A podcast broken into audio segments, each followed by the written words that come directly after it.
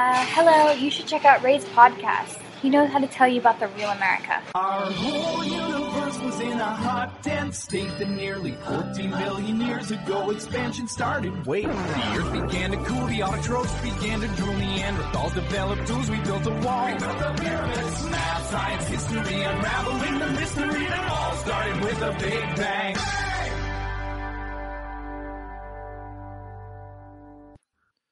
Hello，大家好，欢迎收听本期的老马侃美国，我是老马。哎，这个这期节目其实真的准备了很久啊，我大概两三个月以前就已经开始在写提纲了，然后起的名字叫做“知识分子的内卷”啊，就是。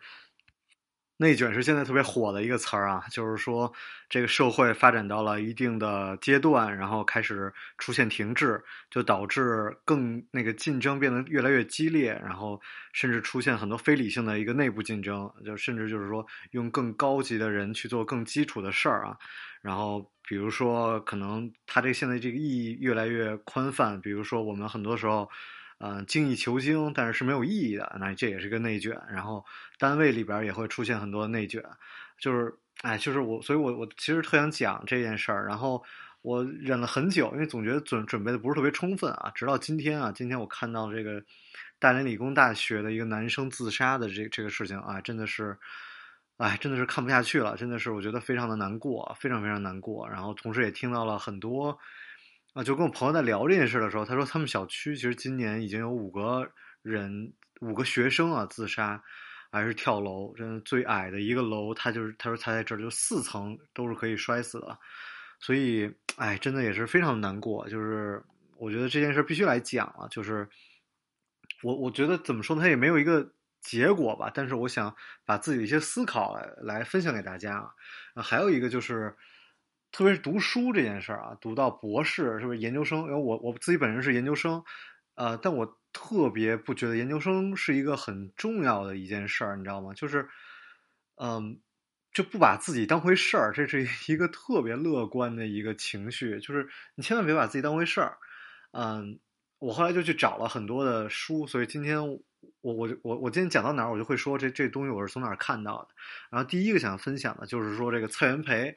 啊，蔡元培的我一直鼓吹的那本书叫做《啊公民教育读本》，然后它里面有一个叫做关于理想的一个理想论，然后就是就其中也是讨论到，就是说我们我们应该追求什么样的一个标准啊？怎么算是理想？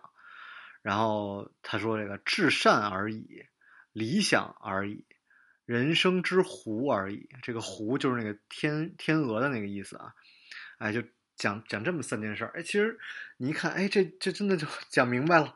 然后他后边用很长的东西来去讲这个理想论啊，就应该追求什么样的理想。那基本还真是，你你有的时候这理想不一样，你不用说非要按照别人告诉你的那个追求才是理想啊。我们很多时候追求学术，特别是看书这事儿，特别容易误就误把自己提高哈，觉得自己看书看多了什么的，然后。站在一个特别高的位置上去想这件事儿，其实没必要。然后接下来再想讲的一个东西呢，就是说，我觉得这是马爷啊，马未都马爷的一个观点，就是说，就是这概念就是到头了。他说，就你一定要想明白，就是很多东西都到头了。哎呀，他他这个观点提出来之后，我越想越觉得是啊。因为为什么我们在那个在美国的时候，我们能看到很多的东西都是怎么说，都是用了上百年的。我当时住的那个房子。嗯，读书的时候，嗯，研二的时候住的那个房子，我那个美爸他读读大学的时候也住的那个房子，那是个一九一零年的 时候盖的房子，因为我住的时候都已经一百年了，啊，然后，然后我们我们吃的东西，其实真的，我们现在太多人都出过国吧，我那天跟了一个团去旅游，我们那个团的人百分之八十的人都是出国旅游的，甚至这个什么 几个州都去过的人都好几个啊。什么墨西哥、南美什么都去过的，哎呀，你说，所以你想，大家这个世面已经见得非常广了，那么你就真的去了这么多地儿，你就会发现，哎呀，其实吃东西也就这样了。您的收入啊，是吧？您个人资产再怎么财富自由了，您也就吃这些东西了，真的，你没有什么更好的了。您能能好成什么样？所以，我我是去这个自助餐，大家越来越不会那种怎么说，就是拼了命的吃，因为也就这些东西吧。你你不会说会觉得说好像再吃个龙虾，再吃个什么螃蟹，就觉得多好多，不至于啊。所以吃的东西也就这样了。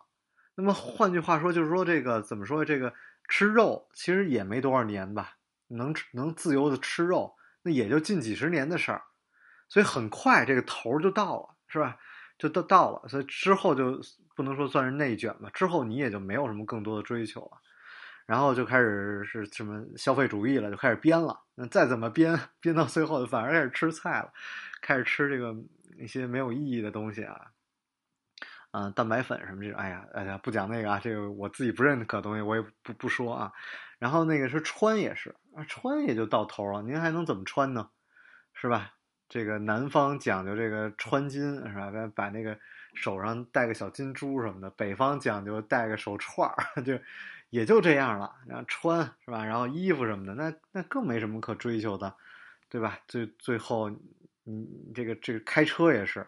那之前那个有钱的朋友跟我讲，说他们每一个身边这个暴富的人，开始都是先买跑车，哎，您都得先得买个这个什么上上上百万的，是不是几十万的跑车，然后之后呢又开始，哎，这跑车玩完了，开始买越野啊，越野再玩完了，然后开始买这个这大号的这个坐着舒服的车，那你追求到最后，你还是一个普通的车，甚至就。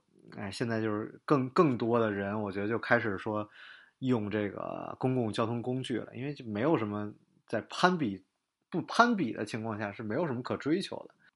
而我觉得真的很多时候你得过这阶段，你知道吗？因为因为我那特别最近我见什么人家基金公司什么的，然后包括已经上快上市了科创板什么的，人都是坐地铁啊，就是完全就没有，就是觉得这就是一个工具，怎么快怎么来。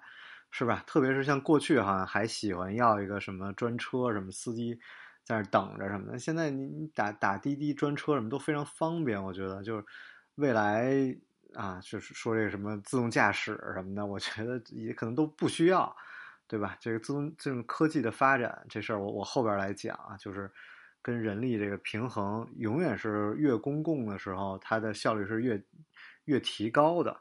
哎，所以我觉得这个很有意思，就是。到头了，这个观点，我觉得很多人应该要有，就就嗯，我们不需要再发展。然后这个讲这个科技到头，我也特别想讲，就是嗯，当时我去听那个大刘的一个演讲，然后他其实后来做观众的时候，他提他向别的科学家提问，他就问一个问题，他说：“哎，您有没有觉得这个科技不发展啊什么的？”啊，这个事儿其实是是很有意思的，因为那科学家也没有。解答特别好啊，然后大刘，我就说大刘这其实观点非常非常超前，对，就这个其实也是一个共识，很多人都共识，就是科技的发展，哎，这个我们之前那个也是跟做基金的朋友聊过这个问题，就是在他们的那个眼里，就是中国的科技刚刚开始，那确实有你在投资的角度上讲，哎，你有的是机会。但是我们只说科研啊，就是说那种大块的科研，好多时候是到头了。这个我后边还得再再详细讲。那我我先讲的是什么呢？比如说飞机的速度，啊，飞机的速度可以更快，超音速可以，但是没必要。但是真的是没必要了，因为我们现在的高铁的速度什么的，已经完全可以满足我们的需求了。我们去，大家如果去纽约玩的话，你可以看到。协和号飞机啊，然后我当时看到的时候，我内心真的是激动的呀！你想，一九七六年生产出来的啊，伦敦飞到纽约才三个半小时，真的太快了。但是最后呢，最后它这个价格太高太高，它的这个怎么说，它的商业化没有变得特别好，然后甚至也是一些危险吧，飞机的一些啊风险，它反而没有那么。他没最后就就就淘汰了，然后我们石油也是，就是我亲自的这个亲身的经历，就是我那个石油这个研发啊，我们那个研发页岩气，这是我我专门去研究的，就是这个呀。我我我一一年一二年最火了页岩气页岩油，为什么？因为它当时的那个技术，嗯，hydraulic fracture 导致对吧？美国的石油储量一下大量的增加，从这个石油进口国变成石油出口国。然后，但是那个页岩气的导导致这个气价的价格迅速的降低，那降低完了之后，人家那个大的公司就不该高效做研发了。我我读研的第二年就开始没有人做这个研发了，所以它不是我们的技术没有达到，而是说这个工业界不需要啊。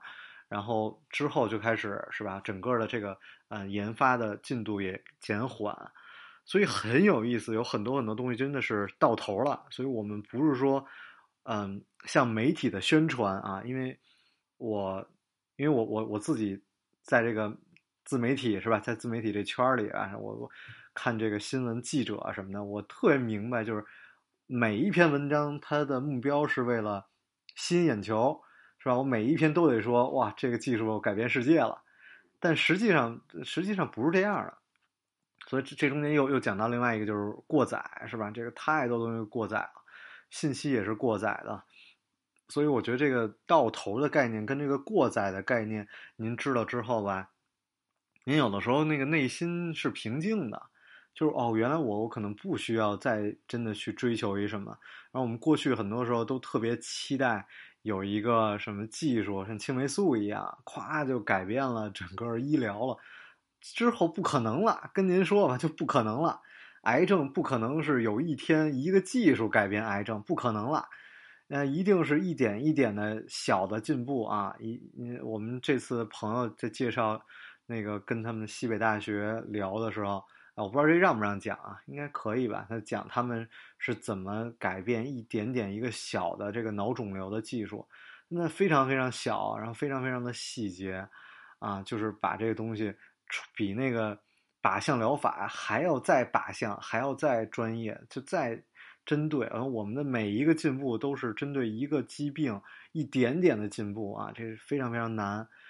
所以我们首先自己应该清楚，就是我们看到的媒体，然后我们自己在做的事儿，然后我们跟投资人讲的事儿，这都不是，就不能说不是真相吧？但它都都不是，嗯，对自己得知道到底是一什么情况，是吧？所以这个是，我觉得这是我特别想第一个想想分享的，然后再想分享的一个就是说这个博士的现状啊，博士。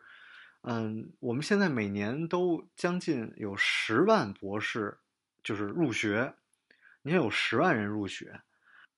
然后我爸妈读大学那个时候，一九七八年是六百一十万人报考，然后只录取了四十万人。所以你想，那个时候大学生才四十万人，但是我们现在一年光博士的啊入学就是十万人，这中间还有硕士，所以这个其实这个嗯。扩招或者说这个我们，因为我我认识的这种博士或者说他们就已经毕业的，我觉得大家他们都叫自己科知识这个这个科学工作者嘛，所以我觉得这个定位很重要。啊，有的时候真的是别把自己太当回事儿，也别把自己不当回事儿，别过于否定自己。现在这个学术 PUA 也特别严重，是吧？我们现在经常看出来学术这个这个非呃这种负面信息也特别多。但是，嗯，我们更多的时候会肯定自己，特别是会走入一个极端，你知道吗？就是读书多了，所以我我现在不是一个星期看本书嘛，然后我就自己感觉特别良好，然后经常，特别是看一些书，就是它那种，嗯，它有那种新的概念性的书，你 就是什么，像什么黑天鹅，是吧？或者什么血抽定律什么这种，然后什么那个最近看那个鬼谷子，就是。您看完就觉得，哎呦，突然知道一什么新知识，但这都 两千年前的知识，这这真的不算什么。所以我经常要跟木木聊。然后最近看书，我跟木木聊，说，哎呀，我最近看那《鬼谷子》，我觉得有点意思啊。然后木木说，啊，这是我小学四年级时候看的书。我说，哎呦，看晚了，就我三十了，哎，才看您小学四年级看的书。哎，这这有的时候，有的时候需要去，哎，去觉得，哎，这看书没什么，有时候。所以那那天发微博写写了一句话，就是说，我们去切西红柿的时候，然后那把刀，你你切完了之后，你要再洗洗，你再去切橙子，这样的话，你切橙子的时候，那橙子没有西红柿的味儿。然后你你把这这刀再抽出来，你再去切下一个，只有这样的话，你刀才能越来越锋利。你不能切这个的时候就带着上一个味儿。我我们读书也是，哎，有时候。看完了，你你抽离开，然后依然保持一个，比如说少年感，是吧？说你保持一个更清醒的状态，啊，然后这个这这这个接下来那个要讲这个讲这个国外啊，我想想讲一下，就是很多时候我们看书多了，或者说这个不是说我们啊，没有我，没有我，我说您各位是吧？读博士什么的，那个看书多了，容容易到一误区啊。这这误区是什么呢？这误区就是觉得自己重要啊，其其实没有，就在国外，我觉得特别明显。你你去纽约。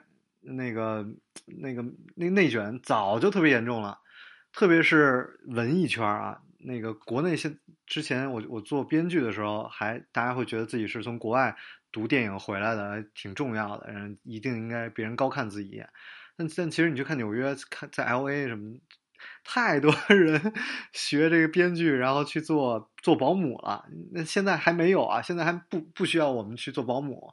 对吧？我我从来一直把自己的就是想了，就特别担心，特别焦虑。我一直特别焦虑，然后我很怕说自己不行了，所以我有时候也会去做体力活，是吧？你你你要知道，你能接受做体力活，我也去做了送外卖，是吧？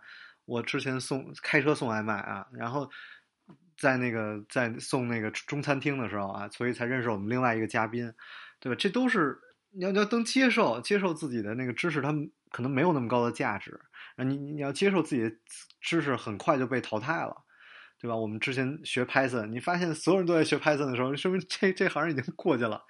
然后我们现在这个嗯包括 AI 的算法更替那么那么快，然后我就看了那个 Nature 有一个调查，就说中国的这个博士生他的压力真的非常大，嗯，有有有三十三十几万的在读博士，这是一个非常高的一个人群。所以我们博士的那个期待，就就他只有百分之四十的人能达到自己的这个期待，大大大部分都是达不到期待的，百分之四十多的人都达不到期待的。然后，嗯，很多的时候他读书的这个过程当中也压力特别大。然后我我其实现在认识这个博士没有读完的也挺多的，特别最近找我就是申请去国外申请博士的也是明显增多。我个人的感觉也是因为大家这个。在国内读完研究生，然后对自己的这个啊预期没有，呃，特别是找工作的这个预期没有满意吧，所以这个我觉得就是你读书之前应该先降低预期。我读研究生的时候，我一直就就告诉自己，我说这个我研究生这这个学历，它就是我去美国的一张门票，它不代表任何东西。然后我现在也也觉得它不代表任何东西。我现在我当时学的东西，现在早都过时了。然后我后边再去讲，就是。大家对科研的这个态度，就产业界跟学术界，产学研嘛，这个产产业界，你在学术界的时候，你对于产业界的期待也也是不一样的。所以，当那个自然在这个这个 Nature 在中国做调查的时候，有有百分之二十二的人表示说需要换老师换老师，然后百分之三十六的人觉得要换研究领域。所以，嗯，这个这个真的是。嗯，我我觉得这概率有点高啊，所以那天也是看到调查，我忘了哪个调查说百分之三十七的人，就是中国的大学百分之三十七的人有抑郁症，我我觉得这个概率真的有点太高了，所以我也不知道这个数据是不是真假，真的有点太高了，哎呀，所以所以这个 Nature 做的这个调查，中国有百分之四十的人说觉得读博士造成了抑郁或者焦虑。然后，但是只有百分之十的人去寻求了这个这个帮助啊，哎，所以百分之十六的人就压根没有寻求过任何的帮助，这也是不太好啊。所以，特别是博士毕业之后，很多人有百分之六十八的人期待自己能够在学术界，嗯，从事学术界。所以，大家对于进入高校找一个稳定的工作，可能也是大部分的人的一个期待吧。啊，其实全球都差不多啊，这个世界范围是百分之五十五，我觉得没有差特别多。但是有百分之三十的人，将近百分之三十的人，他们在在世世界其他范围内，希望能够进入产业界啊。中国有百分之二十的人啊。我们那我们接下来看一看吧，就是怎么说呢？因为很多人会觉得这个实验室是一个科研呃这个商业机构，这个就是我又想批判一下。教授的事儿啊，就是我觉得很多的教授他们，他们更习惯于把自己的这个这个实验室打造的像一个外包公司一样，接一些活儿，然后拿到自己的这个实验室来做。但其实也没错，对，就是我想一想，这些教授他们又不能说去做一个啊 branding，他们去做一个企业，因为因为你现在放眼中国的科学界，你就会发现，比如纯这种教授出来做的公司，它也很难走得特别远。这个这个做成一件事儿是需要是需要真的是需要。嗯，哎，最近看哪本书？他写叫 “Lollapalooza” 效应，你需要有全全产业的知识，你需要有各种各样的知识，才能成为你的这个技能，然后才能把一个企业做伟大或者做得更大。那如果你只有学术，你只有一门技术，那你你的这个技术还是需要别人去来用的，你只是你依然是一个工具，对吧？我们看特别明显，看商汤旷世就是这种。纯技术来做的，你就很明显是吧？现在的一个发展。OK，那我们来讲一下，这是啊，复旦大学的这个张江老师他的一个分享啊，我真的非常的嗯欣赏，所以我也不想说这是 我自己的总结，我总结不出来。这是张丹老师，大家可以去关注一下这位老师。这其实现在各个大学他们自媒体已经做的都非常好了，我们都可以经常去听啊演讲。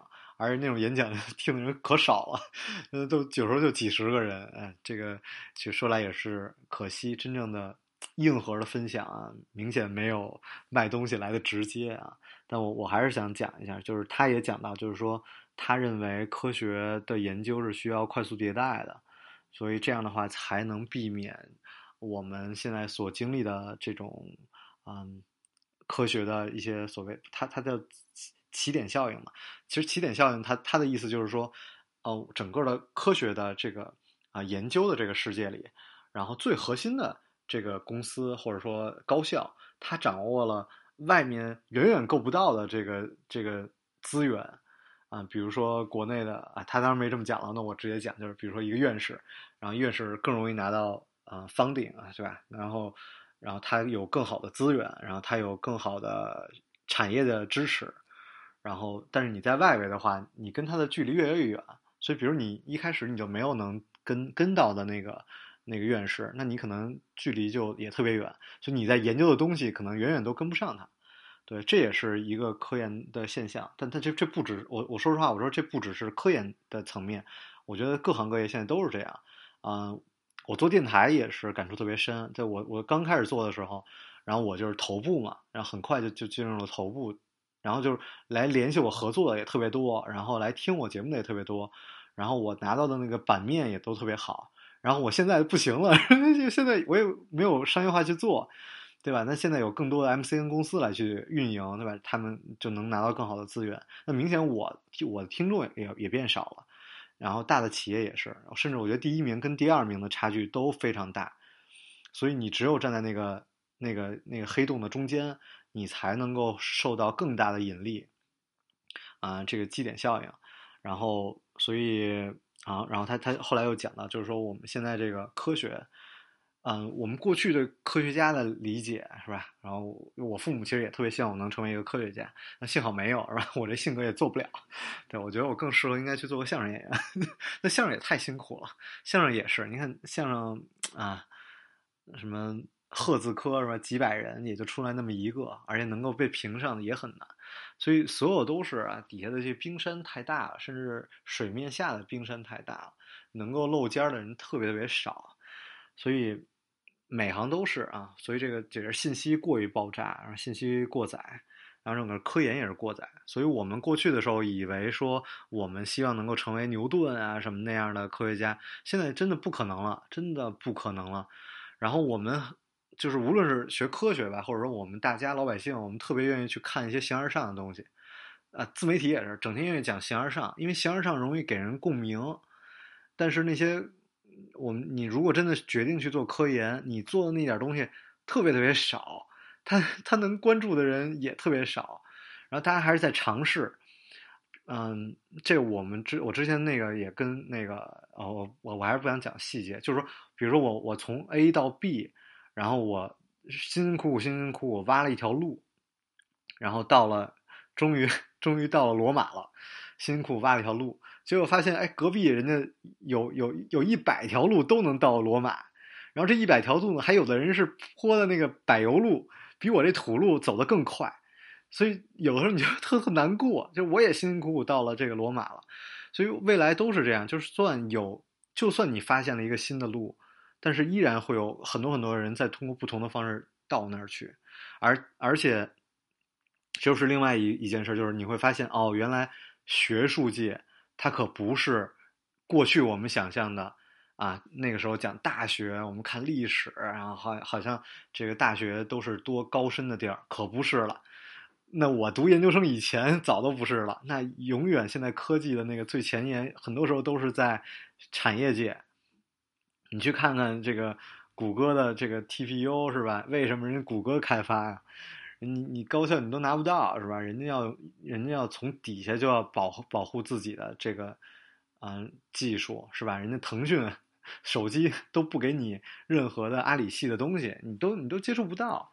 然后我当时读书的时候，那个我们的博士毕业了以后去壳牌去 Exxon Mobil，然后去 BP，一一进别人的那个 research center 回来一说，哎呀，我们大学研究的东西太嫩了。那我在读读这个花了五年的时间，我学的东西为什么没有用到？那我其实学的是一个啊研科研的方式。对，而且我我最近是在岔开一句啊，我觉得我最近看看书什么的，然后看文章什么的，我我我后来我越来越感受到，就是我觉得毛毛爷爷 毛爷爷写的文章，毛毛选里边的文章，那才是真的高级的 paper，就是开始先写写明阐明自己的观点，是吧？您去看矛盾论、实践论，阐明自己的观点。然后一二三四五里边可能我有我有五个观点，然后底下一段一段的用实际的案例，然后用实践的东西去阐明这个观点啊，这这一二三四五，最后再给你总结，你就想抄都特别容易抄，你知道我就，所以有时候我有时候特别明白为什么会有大字报，哎呀，这个是不是也是不是不能讲？算了算了，反正就我觉得他那个文章逻辑真的超级牛，真的特别特别好。嗯，为什么成为经典？为什么让全世界去学？哎，是是有有原因的。所以就是说啊，就我就讲，就是产业界真的发展的非常靠前，所以现在很多时候都是产业界反过来去推动学术界再去做研究，对吧？那么，嗯，真的就中国的，因为现在科研工作者基数太大了，在校的几十万人，你想，所以中国的竞争激非常非常激烈啊，呃，导致内卷也非常激烈。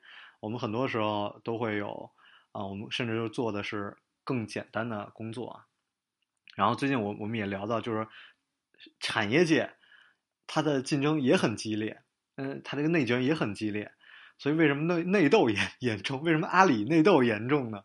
就是因为大家都太优秀了，然后我做的工作可能甚至就是，比如说那个 A B A B 项嘛，就是可能我就是那个 B，甚至我可能就是那个 C，对吧？我这这个有时候我也会说，就是。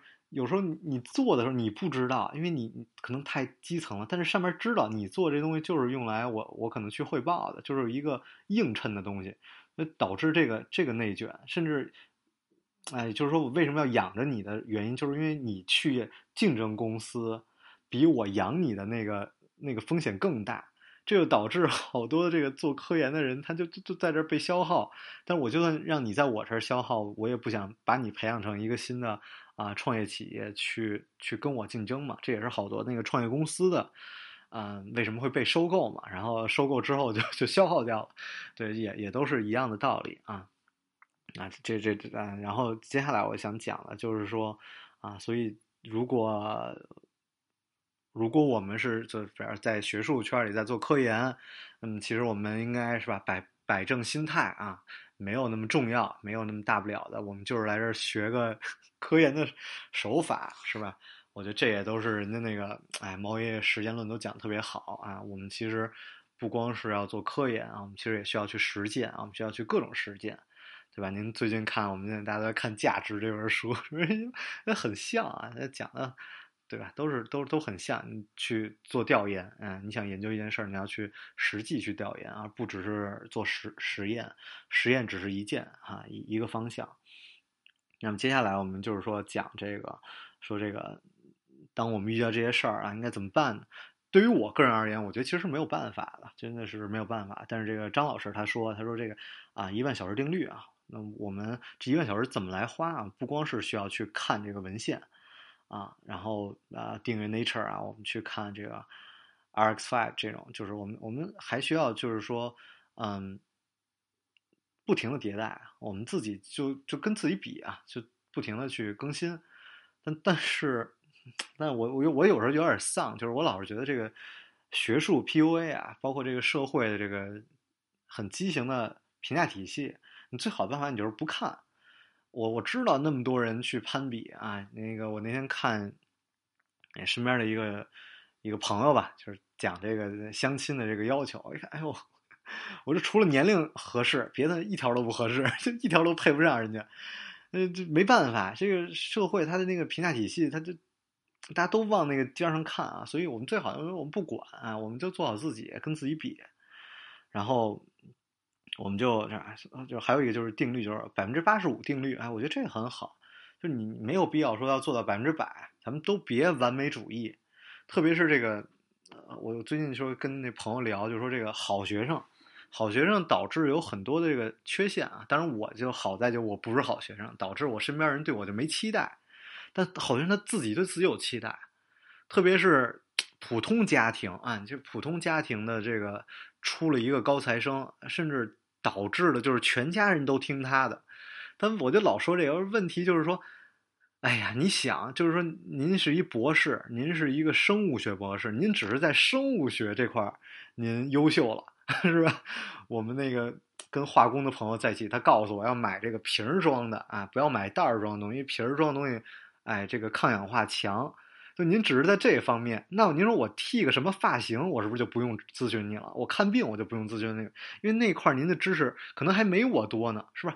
咱们聊到这个地质，您可能懂得还没我多呢。所以，所以就是说，这个一定是这个家庭也要也要控制好，您别什么都听这个。这个是不是家里出了个博士，什么都听这博士，这也特别可怕。所以这个好的学生，他对自己要求也特别高，然后他也觉得自己，哎，这个对自己的这个期待特别高，这个也应该降低一下。像我们家期待特别好，就活着就行。哎，您您 您您活着就行，别犯法，活着就行。哎，这个这个，我觉得这个也是，哎，好学生有还是有很多自己自己的缺陷，这一定要认识到，包括这个。职业后来也会带给我们性格上很多的这个缺陷，然后接下来还有就是，我们一定要就是带着问题去学习啊，我们做到做很多事情做到百分之八十五，然后剩下的东西就不不需要去做那么好了，这吃饭啊什么生活都是百分之八十五这原则，我觉得哎很好，看书也是，有时候我我有一个书我觉得看不下去了，哎不看了吧，不看没有什么东西是必须的。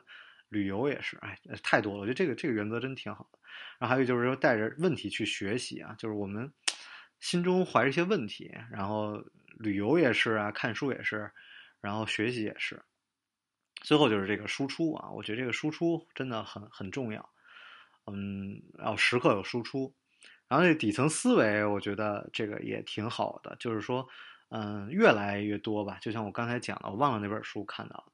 就是这个 Lollapalooza 这个这个模式，就是我们需要一个非常宽泛的一个知识体系啊，然后我们在这个知识体系里，嗯，再有一个 T 啊，有一个尖儿，你要有个大尖儿，对吧？这个就是啊 T 字这个呃知识体系啊。然后之前跟谁聊，就是说那个木桶原则嘛，我说哎呀，这木桶原则你要把这个把这个那个。短板补上去，然后我这个短板就是智商不行，我老说我这不不聪明，不聪明怎么办？怎么补？然后那个他他后来他说他说，其实你把这桶放斜了嘛？我觉得这个这说的很对啊。那我放斜的话，就是我可能有一个短板，但是我其他的可能稍微长一点，那这样我一样能盛水嘛？啊，在在这一个多样的一个知识体系中，你再有一个突出的这个专业，哎，所以这种复合型人才啊，你解决能力的人才啊。是吧？你中间你需要去沟通、去合作，是吧？这个，所以我有时候就觉得沟通合作这个吧，就是很多人内向，所以选择去做做学术。但这个社会，它它它的 要求，大家都得外向，都得会合作。所以我现在认识一些这个年轻的这个嗯博士生导师或者说教授，他们现在就已经在做 PR 了，人家什么都在做啊，开始去办一些嗯沙龙啊，然后去去搞搞这种 PR，做的非常好啊，我觉得。就应该这样，就每个人都得学会做 PR，都得做自媒体啊。那自媒体门槛这么低，还有这个这个就是说，嗯，有有一个我那天还记了啊，但忘了怎么读了。就是说，我们万事都要批判啊，这个那自己有想法，自己也要批判啊，不要活得那么丧，对吧？然后我们科学的这个批判精神要保持，所以。所以让自己的这个每一个想法能够更具体啊、成熟而鲁棒啊。所以现在这个时代呢，真的是一个合作的时代。这个我这个我事儿这事儿我也想过，就是说如果我是一个，因为我过去就特别讨厌合作。嗯，如果大家听我早期节目，发现我那么命啊，那么讨厌，我自己都很讨厌那个时候的自己，对吧？那时候我就想说，如果我就一直一个人的话，那我怎么活？啊，或者说我一直一个人的话，我怎么可以赚钱？然后想着那最简单的股票嘛，你炒股你就自己一个人就可以赚钱了。然后那个买房也可以啊，你就买一堆房子，嗯，投资，你不需要跟人合作啊，你就租房收房租嘛。然后你可以去卖保险都不太行，是吧？嗯，但其他的大部分的工作都需要合作，你都需要这个说这个个人英雄主义时代真的过去了，你都需要去这个分工。是吧？你都需要把自己的任务拆解。你只有用更多的人，是吧？你，然后这个，这这这中间又有一个概念，我觉得特别好啊，就是说这个好的老板啊，或者说这个好的导师，他是资源啊，你你觉得你要利用他，你很多时候我们特害羞，你不能害羞，你就去利用他啊。包括那个怎么说呢？就是。你你去个公司也是，哎，你不要说这，不要老觉得说这个我要去磨洋工。现在我很讨厌，嗯，其实我很喜欢半佛啊什么的，但是很多这个现在自媒体都在讲，就是说你要去这个磨洋工，然后就是说什么划水，教大家怎么划水，我很不喜欢。我觉得人的生命是有限的，你还是要实现更大的价值。这人如果没什么理想，什么就这么混过去，我觉得还是挺没劲的。所以，那你要把这个公司当做当做一个大的资源库啊，你要去获取更多东西，所以，所以我们才能在这个失败中就是快速迭代啊。这这，我觉得这是很好的。你就算你想去尝试一些什么事儿，你没尝试对，我们在做嘛，是吧？没 nothing to lose，对吧？没有什么可失去的。就就算我说这大大城市压力这么大，那你在这几年你就积累更多的东西嘛。人真的有太多太多的可能，无论是现在这个这种婚姻的模式，也是各种各样的，然后这种生生活的模式也各种各样。我觉得，啊，我觉得我们真的别丧啊，真的别丧，没有什么大不了的。我遇见现在这个读了三四年博士就不读了的，然后读了两个博士的，然后读研究生不读了的，然后就就算拥有了一切啊，就是成功人士，夸什么都没有了的，都有。读书的时候觉得好像读书是一切，真的不是。社会比读书残酷多了，但就算残酷，它依然有很多美好的东西，是吧？我们不能就是眼眼光里只有那些残酷啊，就是我们真的需要享受，学会欣赏啊，学会发泄自己。所以我我过去我还不太喜欢说，好多人把时间都荒废在这种，哎呀，就泡沫剧啊，或者说什么综艺上啊什么的。现在我有时候就觉得。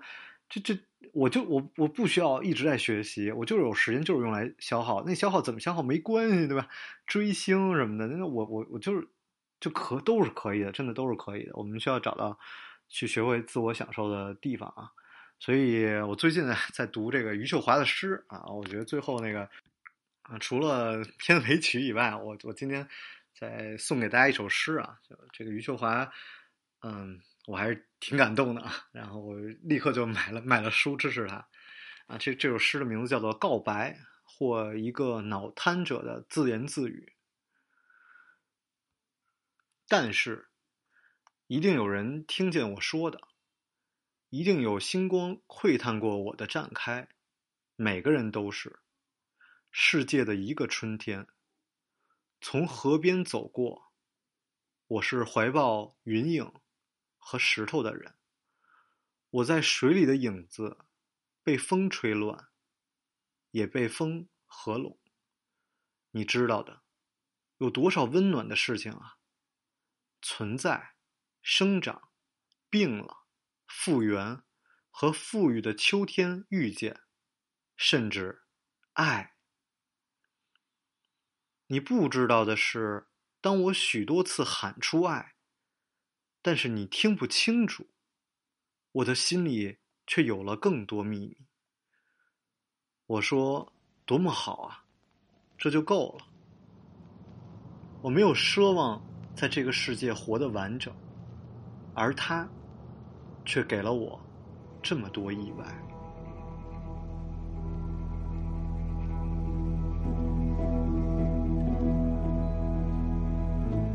I don't believe in an intervention is God.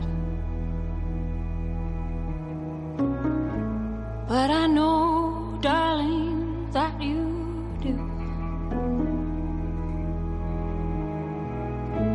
But if I did, I would kneel down and ask Him not to intervene to touch a hair on your head, to leave you as you are. And if he felt he had to direct you, then direct you into my arms, into my arms, oh Lord, into my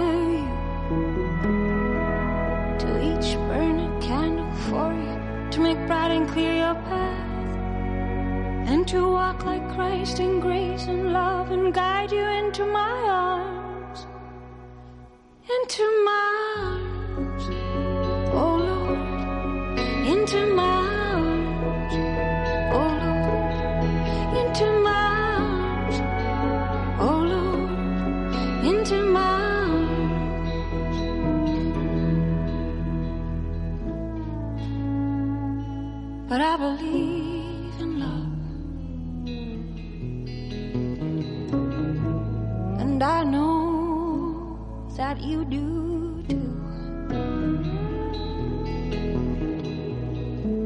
And I believe in some kind of path that we can walk down, me and you. So keep your candles burning, make your journey bright and pure that she will keep returning always and evermore